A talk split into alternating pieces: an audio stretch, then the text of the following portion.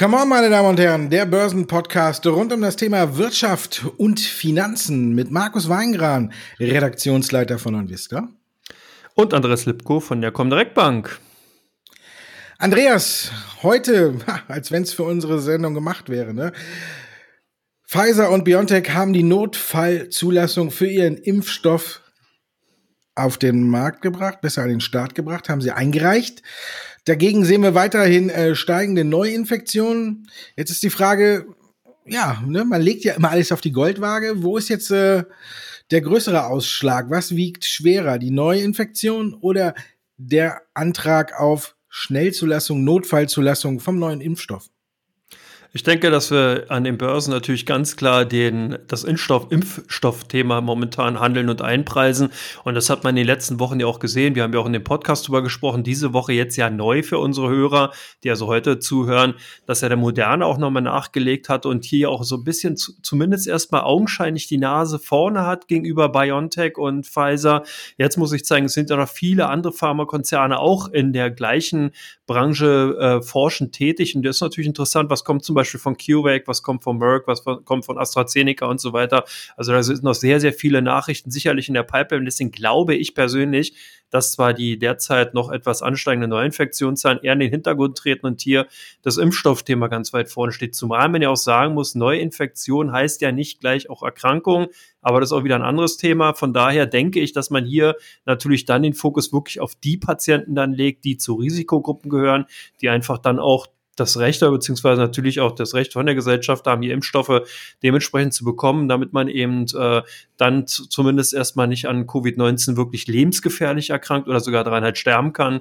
Und äh, das sind erstmal sicherlich auch Themen, die natürlich die Börse feiert, weil wir dann ja auch wieder zumindest augenscheinlich wieder zurück zur Normalität kommen, wo man dann eben auch davon ausgehen kann, dass einige Branchen zumindest wieder äh, davon profitieren können, dass wir eben wieder reisen können, dass man eben auch wieder ganz normal den Aktivitäten im alltäglichen Leben nachgehen kann und nicht weiter unter den Restriktionen dann eben hier, ja, wie soll man sagen, Konsumverhalten zurückschraubt, auch generell natürlich sein ganzes Leben einschränkend er, er führt und so weiter. Also sicherlich denke ich zumindest, dass hier die Impfstoffhoffnung ganz klar vorne steht. Oder hast du da eine andere Perspektive? Nö, ich überlege nur, wie viel jetzt schon davon eingepreist ist und was jetzt tatsächlich auch den nächsten Schub bringt, weil wir sehen es ja heute, wenn man so ein bisschen drauf guckt, ja, Notfallzulassung ist eingereicht, aber gut, DAX äh, scheint es nicht so recht zu interessieren, der dümpelt so ein bisschen vor sich hin. In den USA haben wir noch das Thema, dass äh, Trump ja natürlich auch versucht, ähm, dem Kollegen Biden äh, irgendwie noch das Leben ein bisschen schwerer zu machen. Von daher hm, ist ja auch äh, im Gespräch, dass jetzt die Fördermittel der Regierung erstmal zum Jahresende auslaufen. Dagegen ist ja schon die Fettsturm gelaufen und alles und sollen Geld zurückzahlen. Also von daher, ja, ich denke, es ist das vorwiegende Thema, es ist das Thema, aber ich denke, es ist jetzt schon wieder viel eingepreist und jetzt äh, muss man so ein bisschen warten auf den nächsten Schub. Ja, wir haben äh, die Wirksamkeitsstudien jetzt gesehen. Moderna sagt, wir haben äh, 94,5. Dann äh, BioNTech Pfizer haben ja nochmal nachgelegt und haben gesagt, ha, nachdem sie vorher bei 90 waren und jetzt dann die endgültigen Daten gesehen haben, haben sie gesagt, wir sind bei einer Wirksamkeit von 95 Prozent. Das hat dann immer so die Aktien äh, Berg und Tal fahren lassen gegeneinander, so als wenn, äh, äh ich habe es bei Mahlzeit schon gesagt, auch mal, äh, als wenn irgendeiner zum Arzt geht, der geimpft wird und dann fragt, von welchem Unternehmen der Impfstoff kommt. Ich glaube, das interessiert am Ende keinen. Also von daher muss man tatsächlich sagen, ist es erstmal, klar wird die Impfstoffhoffnung ein bisschen überwiegen. Wir sehen es auch bei anderen Dingen. Und wenn wir jetzt auf die Aktien gucken, die ja extrem unter Corona gelitten haben, wie äh, aus der Ölbranche oder eben aus der Tourismusbranche, eine TUI, eine Shell, Booking.com oder alles Expedia. Da gibt's ja genügend Aktien, wo wir sehen, dass die jetzt wieder anziehen. Also von daher, klar, steht das Thema äh, weitaus über den ganzen Sachen.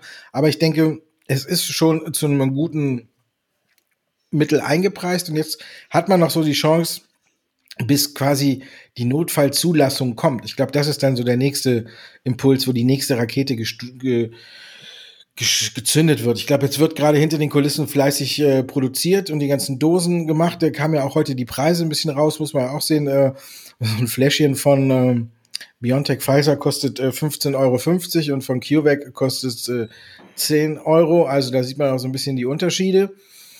Und das von Moderna weiß ich nicht, aber da, das, das ist ja ein bisschen pflegeleichter. Da sind dann wieder andere Aktien wie eine Vacutech äh, Aufzug gefahren, weil man auf einmal da meinte, äh, das alles äh, braucht man jetzt nicht mehr, äh, diese Boxen, mit denen das versendet wird. Also es ist viel Bewegung im Markt, viel Bewegung rund um den Impfstoff und ich glaube, die nächste Stufe ist jetzt dann, äh, wenn die Notfallzulassung kommt, weil man sieht ja auch heute keine so große Reaktion jetzt auf äh, die Notfallzulassung.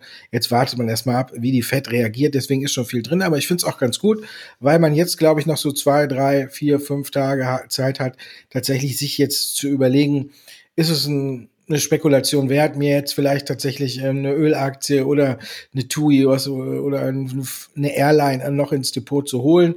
Lufthansa hat ja auch schon ganz gut wieder zugelegt von acht Euro Richtung zweistelligen Bereich. Also von daher muss man sagen, es ist noch nicht das Ende der Fahnenstange, aber man hat jetzt noch ein bisschen Zeit, aber man sollte sich auch ein bisschen sputen, um das Depot jetzt auf äh, Impfstoffe tatsächlich dann, wenn man es mag, neu auszurichten. Bei vielen anderen haben wir auch gesehen, dass eine Übertreibung stattfindet. Wenn ich mir zum Beispiel angucke, äh, wie eine Teamview oder eine Shop-Apotheke dann, nachdem der Impfstoffzulassung kam, dann nach unten gerauscht sind, da muss man sagen, auch da wird das Geschäft weitergehen. Vielleicht nicht mehr ganz so stark wie zuvor, aber es wird auch immerhin, äh, wird eine Shop-Apotheke weiterhin ganz weit vorne sein. Also von daher, ja, ich denke, Impfstoffhoffnung überwiegt, aber ist zurzeit auf dem Niveau, wie wir es jetzt gerade haben, auch schon fast zu 100 Prozent eingepreist. Dann hat, muss man ja sagen, China, das ganze Hickhack hinter den Kulissen mit dem äh, USA wirklich schön genutzt und hat er jetzt dann auch äh, Joe Biden, wenn er übernimmt, so ein bisschen in die Zwickmühle gebracht. Ne? Man hat das größte Handelsabkommen der Welt auf den Weg gebracht. Wenn man guckt, wer alles dabei ist, Australien, Japan und 14 Staaten, also wirklich das größte Abkommen der Welt. Hier sind ungefähr 30 Prozent des Welthandels dann drin vertreten. Und während die sich da geeinigt haben, muss man ja sagen, EU und USA zanken sich, China zankt sich mit den USA, äh, Großbritannien streitet sich mit der Europäischen Union. Also während sie sich alle ein bisschen in den Haaren haben, hat China das geschickt ausgenutzt, oder? Ja, auf jeden Fall. Also China ist hier ganz, ganz klar auf dem Weg weiter. Bis 2030 ist ja auch das gesteckte Ziel, die größte Volkswirtschaft der Erde zu werden. Und so wie es aussieht und die Schritte, die man unternimmt, ist man hier wirklich auf dem besten Weg. Und ich denke, dass für die EU würde ich hier noch gar nicht mal unbedingt wirklich sagen, dass da der K.O.-Gong schon geläutet hat, sondern eher für die USA, die sich hier nicht nur durch Trump natürlich, sondern eben auch jetzt durch die generelle Positionierung und ähm, Ausrichtung hier so ein bisschen die Türen auch zugeschlagen haben. Man hat ja jetzt sozusagen auch im Übergang noch, Joe Biden kommt kommt er erst im Januar wirklich in Amt und Würden. Und bis dahin ist sozusagen einfach die Gefahr groß, dass hier ganz, ganz viel Porzellan zerschlagen wird, währenddessen die EU eigentlich hier schon immer eine sehr gute Connection auch in Richtung China hat und da einfach auch die Möglichkeit besteht, dass man da sich dem natürlich auch anschließen kann. Du hast bereits gesagt, wir sprechen hier über eine globale Handelsaktivität von 29,9 Prozent, die allein diese 15 Staaten durch ihr Handelsabkommen dann jetzt vereinen.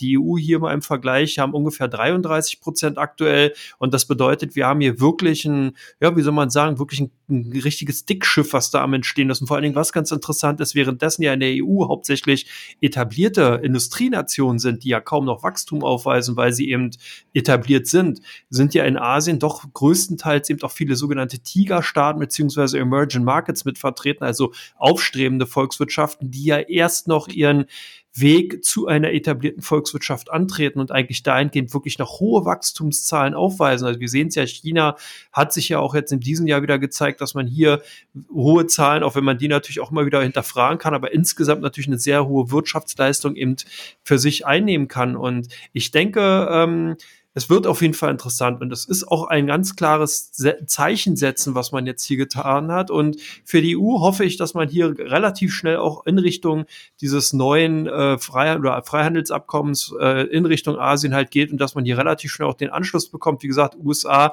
da bin ich eher skeptisch. Oder siehst du da einen Silberstreif am Horizont oder andere Punkte, die da noch wichtig wären?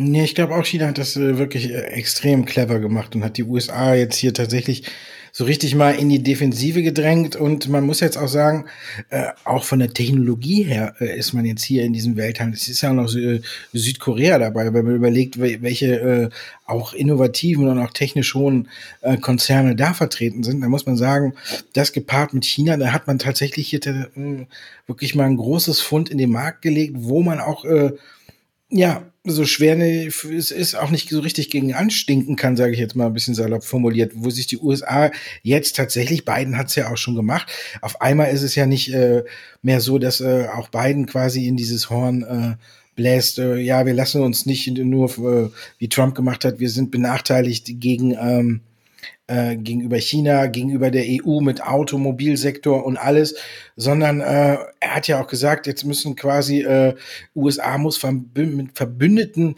den Handelseinfluss von China entgegentreten. Also das ist ja dann schon mal jetzt eine Sache, wo wir haben ja die Prozentzahlen, hast du ja schon aufgezählt, wenn sich jetzt zumindestens, sage ich mal, die USA, Großbritannien und die EU verbünden und da auch irgendwie was Gutes auf den Weg bringen, dann hat man zumindestens was dagegen zu setzen. Aber Klar ist auf jeden Fall jetzt, dass dieses ganze Hickhack, das muss aufhören zwischen USA und der EU und alles. Also da muss man jetzt einen Weg finden. Ansonsten glaube ich, dass man auch ganz schnell ähm, nicht nur was die Wirtschaftsleistung angeht, sondern auch was die Technologien angeht, äh, so ein bisschen ins Hintertreffen gerät, wenn die sich da alles austauschen. Dann äh, sind auch vielleicht bald schon die amerikanischen Chip-Produzenten unter Druck oder sonst was, weil man eben auch günstiger an äh, entsprechende Produkte aus Südkorea oder sonst wo rankommt. Also China hat damit auch quasi die Abhängigkeit, die technologische Abhängigkeit Richtung USA auch verringert. Also es war, äh, muss man schon sagen, äh, wirklich ein sehr guter Schachzug von China und jetzt natürlich äh, mit den Zöllen und wir öffnen uns immer mehr. Jetzt haben sie natürlich auch noch äh, in der Hinsicht äh, können sie sich äh, ein bisschen äh, aufsprechen, obwohl jeder genau weiß, wie man auch gesehen hatte, oder besser gesagt, wie Jack Ma schon feststellen musste, auch trotz aller angeblich Weltoffenheit in China, wenn man auf irgendeiner äh, Vorsitzung, auf irgendeiner Veranstaltung äh, nicht auf Parteikurs ist, äh, dann geht's auch mal ganz schnell nach hinten los. Dann wird auch mal eben gesagt, hier wird ein Börsengang abgesagt, ähm, dann wird Jack Ma einbestellt. Also so loyal, so weltoffen ist China dann eben auch noch nicht und wird's auch nie werden. Aber nach außen hin hat man natürlich hier wirklich einen ganz, ganz cleveren Schachzug gemacht. Und was man jetzt auch sagen muss, man hat auch quasi Großbritannien und die EU unter Druck gesetzt. Auch die können sich doch jetzt quasi keinen harten Brexit leisten. Nee, auf jeden Fall. Also, naja, gut, die müssen sich den leisten, aber die Frage ist halt, wie man diesen, die, äh, also dass man den nicht wirklich extrem hart werden lässt, sage ich mal, sondern dass man oder ausfallen lässt, sondern dass man hier so eine Art Mittellösung äh, findet, weil es ist natürlich schon heftig, ja, wenn jetzt wirklich entsprechend ein harter Brexit auf die EU beziehungsweise auf Großbritannien zukommen sollte, dann hat das wirklich Einfluss. Ich habe hier mal ein paar rausgesucht, zum Beispiel Zoll- und Einfuhrquoten müssten dann äh, neu reglementiert werden, beziehungsweise würde dann teilweise auch die Verordnung von der WTO treffen oder ziehen, was bedeuten würde, 40 Prozent in Großbritannien der verkauften Lebensmittel stammen aus der EU. Das heißt, ein harter Brexit würde dazu führen, dass eben die äh, Preise zum Beispiel für Butter sich teilweise vervierfachen können, weil nämlich 30 bis 50 Prozent Zölle dann fällig wären, beziehungsweise würden dann natürlich auch die europäischen äh, äh, Produzenten von zum Beispiel Milchprodukten extreme Rückgänge natürlich haben, weil eben 37,5 Prozent der Milchprodukte in Großbritannien sozusagen aus der äh, EU stammen. Das gleiche gilt natürlich für Grenzkontrollen. Da äh, kommen erhebliche Kosten auf die äh, aus, auf Großbritannien zu. Man schätzt ungefähr 16 Milliarden Pfund würde das bedeuten, weil man ja dann wieder wirklich kontrolliert werden würde. Wenn man eben als Europäer, also aus der EU nach Großbritannien fährt, müsste man wieder durch die Grenzkontrollen fahren, man muss wieder Pass äh, vorzeigen etc. pp. Das sind alles Kosten, die auf jeden Fall äh, damit verbunden sind. Reiseverkehr habe ich bereits gesagt, würde aber ebenfalls natürlich natürlich dann auch nochmal für die Fluggesellschaften, für die Reiseveranstalter insgesamt auch nochmal extrem mehr Finanzmarkt. Auch ein spannendes Thema. London momentan eigentlich der oder ist ja der größte Finanzplatz in der EU, in Europa. Da würden auch einige gerade auf der Derivate-Ebene im Clearing-System, das heißt also in der Abwicklung von den Derivategeschäften, da muss auch einiges nachreglementiert werden oder reguliert werden. Fischerei ist auch ein großes Thema, was hier gar nicht so Beachtung findet, was aber eben auch natürlich wichtig ist. Eben Großbritannien als Insel hat ja eben auch Hoheitsrechte eben im, in der Nordsee. Das würde natürlich auch da auswirken. Also man merkt schon, der gesamtwirtschaftliche Schaden, die Folgen, die sind schon wirklich extrem groß. Und ich glaube, dass man das dahingehend auch immer wieder unterschätzt und dass da auch kein wirklicher harter Brexit äh, dann erfolgen würde, weil du hast bereits gesagt, das würde ja bedeuten, wenn wir uns wirklich mit diesem kleinen Hickhack im gesamtglobalen Verhältnis eben aufhalten würden, dann zieht die Welt an Europa vorbei. Und ich denke, das sieht Großbritannien als auch die EU. Das kann mir vorstellen, vielleicht sehen wir hier wirklich erstmal einen formellen harten Brexit, aber wir haben es ja hier bereits auch schon erfahren. Ich meine, der Podcast geht jetzt ins zweite Jahr oder ist bereits schon im zweiten Jahr oder sogar im dritten. Meine Güte, die Zeit verrast. Ja. Im dritten Jahr, ne, genau, ja, 105. Ja, Ja, 105. Folge, genau. Also wir sind schon über zwei Jahre dabei. Das Thema Brexit sozusagen begleitet uns als permanenter Wegbestreiter, äh, so wie Wirecard 1 war Brexit sozusagen auch ein Stammthema. Und ich glaube, das wird auch die nächsten fünf Jahre so bleiben. Da wird man einfach prolongieren, prolongieren, viele Themen einfach erstmal so lassen, Status quo erhalt und dann sehen wir, regulieren das in den nächsten Jahren nach. Ich, also anders kann ich es mir nicht vorstellen. Hast du da noch eine andere Lösung? Glaubst du wirklich, das kommt der harte Brexit? Ja, ich habe euch schon gesagt, nachdem auch, äh, ich habe meine Meinung so ein bisschen revidiert. Ne? Ich war ja eigentlich immer der Meinung, dass er tatsächlich kommt. Und ähm, jetzt bin ich mir nicht mehr ganz so sicher, nachdem ja auch zwei Brexiteers also so da zurückgetreten sind, die äh, engsten Vertrauten von Johnson. Da weiß ich ja, haben wir ja auch schon mal die Woche drüber oder in den letzten Podcast drüber gesprochen, ob äh, die ein bisschen zurücktreten, weil sie bockig sind, weil Johnson vielleicht plante, der EU doch ein gutes äh, Stück weiter entgegenzukommen. Von daher, ja, muss ich ganz ehrlich sagen, die Zeit drängt. Und im Grunde genommen kann man sich nicht leisten. Aber ja, wer weiß, wie viel Dickschädel da jetzt auch wieder aufeinandertreten. Aber noch eine andere Frage. Hast du äh, auch geguckt, äh, wenn der harte Brexit kommt, was das äh, in Corona-Zeiten noch äh, für Klopapier bedeutet? Ich glaube, die Briten sind nämlich auch die größten Importeure von Toilettenpapier. Also von daher, wenn das jetzt auch noch in der Corona-Krise richtig teuer wird, was einen harten Brexit gibt, das wäre ja dann. Äh da gab es ja eine Kampagne, die war ganz witzig. Klopapier für, Klopapier für die Queen. Einfach mal googeln. Da gab es genau. einen Klopapier, da gab es einen äh, Hygieneartikelhersteller. Ich nenne jetzt mal den Namen nicht. Der hat da wirklich aufgerufen, Klopapier für die Queen zu spenden. Eine ganz witzige Werbeaktion kann man im Internet finden. Ich fand die witzig. Vielleicht kommt das dann wieder. Ja, vielleicht kann man das auch nochmal sagen. Ne? Also von daher muss ich ganz ehrlich sagen, ich, ich, ich schwanke. Ich glaube jetzt tatsächlich auch nicht mehr, dass es ähm, so hart wird, wie alle angenommen haben. Ich glaube, man wird sich ein bisschen dann doch jetzt nähern, aber gut, die Zeit drängt und äh, wie wir jetzt sehen mit dem Welt, größten Welthandelsabkommen, äh, drängt die Zeit jetzt noch mehr, unabhängig davon, äh, bis zum Jahresende muss man hier auch tatsächlich gucken, dass man irgendwie noch ein bisschen weiterkommt. Und ich habe auch, glaube ich, heute gelesen, äh, trotz Corona haben wir die höchste äh, Importquote von chinesischen Waren äh, ever. Also von daher sieht man schon, die Chinesen äh, haben die Delle weitaus besser, glaube ich, jetzt ausgenutzt, als äh, eben die Europäer oder besonders eben auch die USA. Vielleicht äh, war es dann doch nicht so schlau, America First zu machen. Gut, dann sind wir durch mit Teil 1, gucken ein bisschen äh, von der Makroebene zu den Aktien. Hier kommen Ihre Fragen und unsere Antworten.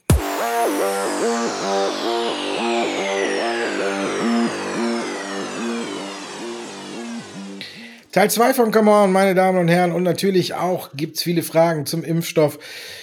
Heute hat BioNTech und Pfizer eben die Notfallzulassung eingereicht und wir haben auch eine Frage dazu. Ist der Impfstoff jetzt im Kurs schon eingepreist? Ich denke ja, also es, momentan kann man sagen, dass die wichtigsten zwei Einflussfaktoren bei den Unternehmen, die im Bereich des Impfstoffforschens beziehungsweise in der Impfstoffherstellung tätig sind, ganz klar zum einen der zeitliche Charakter, also wann kann das Unternehmen dann wirklich die Impfstoffdosen in größeren Mengen, also in Quantität auch wirklich für den Markt herstellen. Und natürlich das zweite, ganz wichtig, du hast bereits in dem ersten Teil gesagt, ist natürlich die Händelbarkeit. Das heißt, es ist natürlich momentan so ein bisschen der Hemmschuh bei BioNTech und Pfizer, dass man hier ein Präparat hat, was bei minus 70 Grad eben äh, sozusagen transportiert werden muss. Und das ist, und das glaube ich auch zwei oder drei Impfdosen dann notwendig wären. Also man merkt schon, dass natürlich dieses ganze Prozedere insgesamt hier ein bisschen aufwendig ist. Das heißt, wenn hier natürlich jetzt ein Unternehmen kommt, wie zum Beispiel Moderna oder eine CureVac, die entsprechend einfachere Präparate haben, das heißt, die nicht so krass gekühlt werden müssen, beziehungsweise vielleicht sogar nur eine Impfdosis benötigen, dass die natürlich dann die Nase vorn haben. Das muss man ganz klar sehen. Und das sind mit äh, hoher Sicherheit die Einflussfaktoren, auf die auch Investoren momentan schauen. Deswegen glaube ich, dass zumindest bei BioNTech und bei Pfizer hier zumindest erstmal die Nachrichten größtenteils eingepreist werden dürfen. Man hat es ja auch gesehen, es passiert ja erstmal nicht all, allzu viel, weil eben in den nächsten Wochen noch andere Unternehmen mit Nachrichten kommen und dahin gehen die Investoren dann eben anfangen zu schauen, okay, welches Unternehmen ist, hat hier wirklich die Nase vorn. Vor allen Dingen ganz wichtig, wer schafft es denn auch in der kommenden Zeit einfach die notwendigen Impfdosen eben herzustellen, also dass man hier einfach richtig auf Quantität gehen kann auf Quantität. Ich glaube, dahingehend konnte sich Nvidia ja nicht äh, beklagen. Die haben ja wirklich ihre Grafikkarten und äh, Chipspeicher und so weiter in den letzten Monaten, Quartalen wie Hulle verkauft, haben ja sogar noch ein Unternehmen gleich dazu geholt, eigentlich zwei, wenn man es genau nimmt. Ähm, nach den Zahlen kaum eine Reaktion bei Nvidia bei dem Aktienkurs. Ist das ein schlechtes Zeichen oder einfach nur eine Konsolidierung? Ich glaube, es ist einfach nur eine Konsolidierung und auch ein bisschen abwarten, ähm, weil man muss ja auch noch äh, in naher Zukunft äh, richtig Geld auf den Tisch legen. Und ähm, ja, ich bin da eigentlich guter Dinge. Die Zahlen waren gut, die Steigerungsraten waren gut. Ich glaube, Umsatz ist so rund um die 40 Prozent und der Gewinn ist, nee, um, ich glaube, Umsatz ist um 49 Prozent und Gewinn um etwas mehr als 40 Prozent im Vergleich zum Vorjahreszeitraum gestiegen. Die Rechenzentren Zentren machen einen guten Job und alles und äh, überholen auch die Gaming-Sparte, was es jetzt angeht. Und dann haben wir ja noch tatsächlich im Hintergrund äh, die Übernahme von ARM, ähm, den Chip-Designer aus Großbritannien und ich glaube, da kommt äh, Nvidia äh, auch in so einen richtig guten Kreis rein. Wenn wir dann sehen, ich glaube, Intel ist, äh, wird es sehr schwer haben äh, in den nächsten Jahren. Jetzt haben sie sind Konkurrenz zum einen von äh, eben Nvidia mit der Übernahme von ARM. Jetzt hat Apple äh, gesagt, wir stellen unsere eigenen Chips her, nachdem man ja äh, die Sparte für Handy-Chips von äh, Intel übernommen hatte. Ich glaube, da im Nachhinein müssen die sich auch ein bisschen in den Hintern beißen dass sie die verkauft haben, auch wenn sie jetzt eine Milliarde umgerechnet Dollar dafür jetzt bekommen haben. Aber trotzdem muss ich sagen, also für mich, wenn ich in dem Sektor irgendwie tätig sein möchte, sind für mich äh, AMD, Nvidia, Apple, das sind so die großen Player. Äh, und der Rest, den würde ich jetzt erstmal außen vor lassen. Also ich mache mir da keine Sorgen. Ich denke, auch wenn keiner jetzt auf die Zahlen so richtig re reagiert hat, es war eigentlich auch, man lag auch deutlich über den Erwartungen, man lag auch beim Ausblick über den Erwartungen der Experten. Es war eigentlich ein rundes Paket, aber es war auch schon viel eingepreist. Die Aktie ist ja auch schon vom Corona-Tief, hat sie sich jetzt auch nochmal auf dem Niveau ein bisschen mehr als verdoppelt. Also von daher kann man, äh, wenn man die Aktie in dem Aufwärtstrend irgendwo gekauft hat, das jetzt ein bisschen, äh, ja, sag ich mal, beruhigt zur Kenntnis nehmen, dass die Zahlen das jetzt nicht weiter nach oben geschossen hat. Aber ich denke, langfristig gesehen wird die Aktie weiter nach oben gehen. So wie Tesla, wo ich mir auch vielleicht bald ja wieder ein neues Allzeithoch sehe, ne? Und eigentlich nur mit der, Nach mit der Nachricht, endlich, wir sind im S&P 500. Äh, fliegt die Aktie jetzt schon wieder zu hoch? Das kann man ja bei Tesla mittlerweile überhaupt nicht mehr sagen. Aber auf jeden Fall dieser technische Aspekt, der momentan eine Rolle spielt, der ist 100% nachzuvollziehen und nachvollziehbar. Die Aufnahme in den S&P 500 ist tatsächlich ein Ritterschlag. Das kann man gar nicht anders sagen. Endlich hat es Tesla geschafft. Der, die vorige Aufnahme ist ja da misslungen, weil man eben da zu knapp an diesen vier Quartalen eben mit Gewinnen sozusagen vorbeigeschlittert ist. Da war die Kommission so ein bisschen uneins und wollte eben noch nicht dann Fakten schaffen. Jetzt hat man es gemacht. Jetzt wird sozusagen Tesla aufgenommen und vor allen Dingen Investoren müssen investieren ob sie wollen, ob sie wollen oder nicht. Das heißt, Bewertungskriterien spielen hier keine Rolle mehr, wenn man eben sozusagen einen Indexfonds, ein ein Fonds einen amerikanischen ja, äh, ETF oder sowas hat, der eben einen Schwerpunkt auf S&P 500 Unternehmen hat, dann muss eben Tesla in die Depots oder beziehungsweise entsprechend gekauft werden oder in die Konstrukte mit aufgenommen werden. Und das führt eben zu einer künstlichen Nachfrage, die hier halt wieder ganz klar die Frage nach den fundamentalen Bewertungskriterien in den Hintergrund stellt. Das spielt nämlich keine Rolle, sondern hier wird ganz klar geguckt, wie hoch ist die Bewertung im S&P 500. Die dürfte relativ hoch werden, weil eben Tesla doch sehr hoch bewertet ist im Verhältnis Verhältnis zu den anderen Unternehmen. stößt ja in die Gruppe der großen sechs Technologieunternehmen auf, die ja bereits sowieso schon hier federführend eigentlich dieses Kursgeschehen in den letzten Quartalen ähm, angeführt haben oder bestimmt haben. Und damit ist äh, klar, dass die Investoren kaufen müssen. Das wird auch erstmal so bleiben. Ich glaube zwar nicht, dass man hier jetzt wirklich wieder so eine äh, raketenförmige SpaceX-Formation sehen wird wie vor kurzem, aber ich glaube, dass wir hier jetzt kontinuierlich weiter ansteigen werden, sicherlich mal die eine oder Konsolidierung, Korrektur sehen werden, aber ich denke nicht, dass wir hier größere Kursrücksätze Besitzer sehen, weil sofort, wie gesagt, dann Investoren Gewehr bei Fuß stehen und kaufen. Also von daher dürfte das wohl erstmal tatsächlich so weitergehen. Die Frage ist natürlich jetzt bei HelloFresh, geht es da auch so weiter? Typischer Coronavirus-Pandemiegewinner, Expansionspläne kamen ja auch gut an. Siehst du darin neue Fantasien in der Aktie? Ja, doch, ich sehe äh, da ganz gute Fantasie weiter. Ich glaube natürlich, dass das Ganze auch vielleicht ein, ein bisschen zurückgeht, aber ich sehe hier im Vergleich zu Delivery Hero oder so, sehe ich halt hier die Komponente auf ähm, gesunde Ernährung einfach, dass die vielleicht in den kommenden Jahren auch, dass das ein bisschen höher gewichtet wird als äh, eben äh, der Burger, den ich mir bestellen kann. Ich glaube, da wird Delivery Hero eher am Impfstoff zu knabbern haben als jetzt Hello Fresh, obwohl die Aktie ja auch schon ziemlich gut gelaufen ist und hoch bewertet wird. Aber jetzt hat man natürlich die, die Fantasie weiter aufrecht gehalten. Man will ähm, 2021 in ein bis zwei neue europäische Märkte vordringen und hat sich auf die Fahnen geschrieben, dass man bis 2025 auch auf dem asiatischen Markt äh, eindringen möchte. Jetzt habe ich da ein bisschen geguckt auf dem asiatischen Markt. In China ist, glaube ich, da nicht viel zu holen. Da ist zum Beispiel Pimdudu ähm, ganz groß weit vorne und verkauft da auch sowas ähnliches. Also auch da ist der Versand von äh, Nahrungsmitteln äh, durchaus äh, praktikabel und auch durchaus eine profitabel. Von daher ist die Expansion nach Asien vielleicht auch nicht so schlecht. Auf jeden Fall denke ich, dass HelloFresh mit der Nische, sage ich mal jetzt hier gesunde Ernährung, dass man das Essen einfach bekommt. Man muss es zwar ein bisschen selber machen, aber wir warten ja immer noch auf dein, äh, ne, auf das Alipco Candlelight Dinner, damit äh, die Leute abends auftrumpfen können, wenn sie sich das Candlelight Dinner bestellen und äh, die, die neue Flamme zu Besuch kommt und man sagen kann, habe ich alles selber gekocht. Also ich glaube, unterm Strich machen wir es kurz. HelloFresh, denke ich, glaube ich, hat hier gute Perspektiven aufgezeigt, wie es weitergehen wird. Und ich denke, dass sich gesunde Ernährung äh, ein bisschen besser durchsetzen wird als der Burger von nebenan. So sehe ich das. Ja, und dann äh, vom ja, ThyssenKrupp, die Zahlen, ja, hat man geschrieben, sind ein Desaster. Ja, anders kann man es nicht sagen. Ne? Jetzt ist natürlich die Frage, wie lange kann das schon noch gut gehen? Es wird ja über Staatseinstieg und alles gemauschelt. Jetzt zieht die Aktie wieder ein bisschen an, weil es wieder, wieder auf ein Niveau runter sind, wo man sagen kann, ja, okay, tiefer kann es ja nicht gehen. Aber könnte es noch tiefer gehen? Vielleicht drei Worte. Autsch, O-A. So könnte man das vielleicht äh, beschreiben, was momentan die Situation äh, von ThyssenKrupp betrifft. Autsch, ganz klar, die Zahlen, die wir da gesehen haben. Natürlich drückt das Stahlgeschäft hier weiterhin mega in die Bilanz rein. Wir haben hier äh, wirklich einen sehr, sehr herben Verlust von 1,6 Milliarden gesehen. Das ist wirklich schon eine große Adresse. Ich glaube, der Konzern hatte wirklich Glück gehabt, dass man hier rechtzeitig noch die Fahrzeug- oder Fahrstuhl, Fahrstuhlsparte verkaufen konnte und da Geld in die Kassen gekommen sind. Lange kann man sich das natürlich jetzt nicht erlauben. Das heißt, Frau Merz muss hier jetzt wirklich relativ schnell auch mal äh, Fakten schaffen und irgendeine Lösung für dieses Stahlgeschäft finden. Ich meine, es ist natürlich auch klar, das bringt nichts mehr. Stahl in Europa ist out of vogue. Das hat gegen die asiatische Konkurrenz keine Chancen mehr. Das heißt nicht, dass man den jetzt komplett abwickeln muss, aber man muss halt hier wirklich vernünftige Kooperation, vernünftige Joint Venture finden. Da waren ja doch einige auch auf der Agenda, aber die wurden ja auch teilweise von der Regulatorik äh, zumindest mal blockiert. Vielleicht kann man das Thema aber noch mal aufnehmen. Es wäre sicherlich wünschenswert, auch gerade für die Arbeitskräfte hier in Deutschland, dass da zumindest ein Teil erhalten bleiben soll.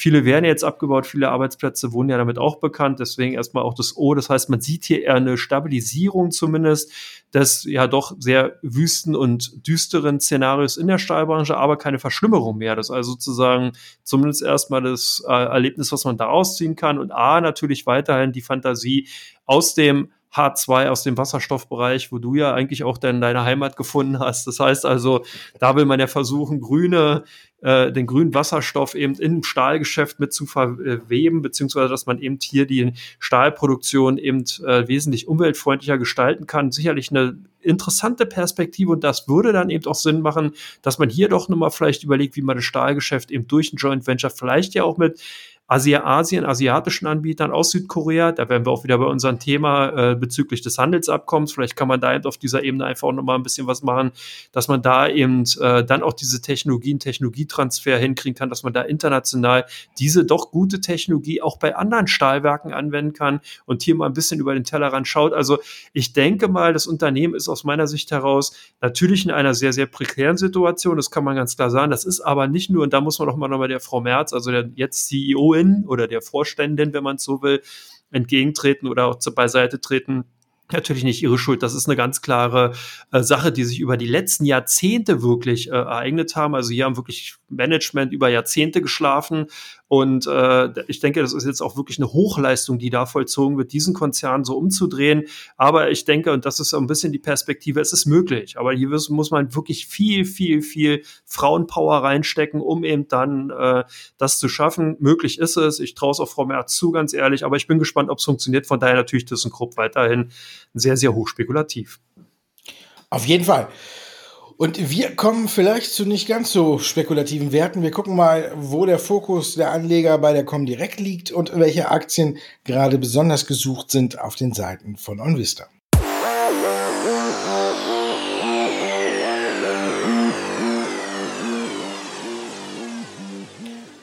Teil 3 von Come On. Ich habe es schon gesagt eben, wir schauen auf äh, die Aktien, die besonders das Interesse der Anleger wecken. Bei der Comdirect fangen wir mal an mit Build Your Dreams. Die Aktie steht ja schon, glaube ich, äh, seit auch ein paar Wochen im Fokus bei euch, oder? Ja, die haben wir auch hier wirklich fast, nein, nicht jedes Wochen, äh, jede Woche wäre ein bisschen übertrieben, aber wir haben sie, glaube ich, in Abständen von zwei, drei Wochen doch öfters mal auch hier bei den meistgehandelten Werten, zumindest ausländischen Werten, ja, die müssen ja auch einfach rein, weil das ein Thema ist, was momentan gespielt wird. Und ich denke nicht, dass es Sinn macht, das auszublenden, sondern ganz klar, man sieht, und deswegen sind die Aktien heute auch mal dabei, sie kamen ein Stück weit zurück und sofort sind Käufer im Markt. Das merkt man also sofort, dass hier ein nachhaltiges Kaufinteresse da ist. Diese, dieser hohe Kursanstieg, der zuletzt umgerechnet bis zu 22, 23 Euro geführt hatte und jetzt eben konsolidiert wurde oder korrigiert wurde, hat sofort neue Käufer angelockt. Auch bei uns in unserem Haus, unsere Kunden haben hier sofort wieder zugegriffen. Deswegen hier halt auch nochmal das heute mitgebracht. Ich finde es faszinierend, wie sozusagen dieses Unternehmen weiter in diese, diese hohe Nachfrage eben bei den Kunden wecken kann. Deswegen hier die Build, äh, Build Your Dreams mit äh, dabei. Fuel Cell, da war ja auch einiges los die Woche. Ja, in fast einer Woche 100% oben drauf gelegt. Und jeder fragt sich so ein bisschen, wieso, weshalb, warum? Ne? Zu deinem OAI äh, kommt jetzt noch, wieso, weshalb, warum? Also, äh, ja, eigentlich kann man nur sagen, äh, Mitte, ja, irgendwann im Oktober hat äh, JP Morgan die Aktie mal zum Kauf empfohlen und äh, als sie noch so ein bisschen in ihrer Seitwärtsrange gefangen war und dann auf einmal haben wahrscheinlich einige in Amerika entdeckt, äh, hey, Wasserstoff, Fuel Cell, äh, drei Dollar, puh, warum nicht? Und äh, haben äh, kräftig dann zugeschlagen und als der Fahrt dann aufgenommen wurde, dann sind wir erstmal bei über sechs äh, Dollar gelandet. Jetzt kommt die Aktie wieder ein Stück zurück grundlegend hat sich nicht so viel geändert. Einfach nur, dass, glaube ich, tatsächlich die Aktie einfach in den Fokus der Anleger geraten ist. Wasserstoff wird auch immer eben immer mehr ein Thema in den USA und dann hat man jetzt wahrscheinlich Fuel Cell entdeckt. Ja, und deswegen haben wir natürlich bei uns auch einige nach den Gründen gesucht, warum die jetzt so angezogen ist, aber ja, so ein richtiger Grund lässt sich nicht finden. Einfach äh, eine gute Laune der Anleger. Moderner muss man nicht lange suchen, da weiß man, was die machen, da weiß man, was man hat und da weiß man, was, machen, was wir nicht wissen. Ist aber, was machen die Anleger bei euch? Ja, der war äh, uneinheitlich, würde ich mal sagen. Also man hat am Wochenanfang doch Gewinnmitnahmen gesehen. Als die gute Nachricht eben rauskam, das heißt, als die Nachricht zu den Impfstoffen äh, rauskam, sind doch hier sehr, sehr viele eben auf die Verkaufsseite gewechselt, haben den hohen Kurssprung, der daraus resultierte, tatsächlich für Gewinnmitnahmen genutzt. Aber zur Wochenmitte, als dann äh, sich so abgezeichnet hatte, dass hier jetzt alles eingepreist ist und die Kurse doch ein bisschen rückläufig waren, da haben sich doch die ersten Käufer wieder aus der äh, Deckung gewagt und haben eben tatsächlich Aktien von Moderna gekauft. Deswegen also die auch nochmal hier. Hier sieht man also auch, es gibt sehr, sehr viele Themen, die also nicht nur sozusagen so, wie soll man sagen, so eine One-Week-Wonder sind, einmal ansteigen und danach dann in die Vergessenheit geraten, sondern wir sehen hier sehr, sehr viele Trendthemen, die sich natürlich auch aus den ganzen Nachrichten entwickeln und die höchstwahrscheinlich dann auch noch in den kommenden Themen, äh, Monaten einfach Themen bleiben und sein werden. Wie zum Beispiel eine Nähe, die bei euch auch wieder gesucht war. Ja, die ist ja auch wieder kräftig angezogen. Also es gab zuletzt viele gute Nachrichten, die haben sich natürlich die Anleger bei uns angeguckt. Nach dem, äh, sagen wir mal, Nikola-Desaster, wo ja auch Neil bei den Zahlen Abschreibungen vornehmen musste, weil man ja auch Nikola-Aktien hält, hat sich das Ganze wieder äh, ein bisschen, äh, was heißt ein bisschen, hat sich sogar sehr gut beruhigt. Und wir, stür wir stürmen jetzt quasi auf eine lupenreine W-Formation zu. Alle, die nicht wissen, was das ist, aus der Charttechnik, das ist jetzt die Aufgabe fürs Wochenende. Googeln, W-Formation, gucken, was passiert, wenn man dieses W einfach am Scheitelpunkt umklappt. Dann sieht man, wie viel Dampf da noch drauf ist. Bernberg hat jetzt das äh, Kursziel erhöht auf äh, 26 norwegische Kronen. Das sind umgerechnet 2,43. Da sind wir noch lange nicht. Also Neil ist eigentlich wie Fuel Cell gerade wieder so in der Branche mit das beliebteste Investment. Und wir sind, bleiben so ein bisschen beim Wasserstoff da, ne? Linde. Ja, Linde auch gesucht. Bei uns momentan äh, auch ein sehr stark gesuchtes Papier bei den deutschen Standardwerten hat natürlich damit zu tun, Linde deckt ja eigentlich wirklich alles komplett ab, was im Wasserstoffbereich wirklich wichtig ist und was es da angeht. Wir haben sozusagen Wasserstofftechnologie, Wasserstoffproduktion die Wasserstoffinfrastruktur wird sozusagen von Linde abge deckt. Man ist natürlich auch hier in den, bei den Industriegasen, die jetzt auch zum Beispiel natürlich, wir hatten vorhin das Thema Kühlung von Impfstoffen, spielt natürlich dann eben auch hier die äh, äh, Edelgase beziehungsweise dann die Gase natürlich auch eine ganz, ganz große Rolle in der Kühlmitteltechnologie. Also von daher scheint da das Geschäft auch zu brummen. Und wir haben natürlich ein anderes ganz, ganz großes Thema hatten wir bei Thyssen, grüner Wasserstoff beziehungsweise grüne Technologie. Da ist natürlich Linde auch ganz weit vorne. Also von daher ist es so ein bisschen zu einer Art Basisinvestment geworden für viele, die eben dann so ein bisschen den technologischen Charakter haben wollen, die so ein bisschen in die grüne Energie investieren wollen und natürlich auch ganz klar bei Wasserstoff dabei bleiben oder dabei sein wollen. Da gehen da doch viele Augenpaare in Richtung Linde und demzufolge die Aktien ganz klar auf der Kaufseite zu finden gewesen, bei unseren Kunden zumindest. Und dann an die VacuTech bei euch da gab es ja auch einiges. Ja, Achterbahn, yippie, da konnte man richtig schön als Anleger Achterbahn fahren und da musste man starke Nerven haben. Das war, die Aktie hat so ein bisschen die Impfstoffnachrichten nachgespielt. Vacutech macht ja Versandboxen, jetzt nicht so wie HelloFresh, wo Essen drin ist, sondern eben die konstant über Stunden äh, gewisse Temperaturen äh, halten können, was ja auch ganz wichtig ist, wenn man eben den Impfstoff äh, verschicken muss, weil der größte Teil ja tatsächlich wahrscheinlich dann auch in Asien ähm, produziert wird.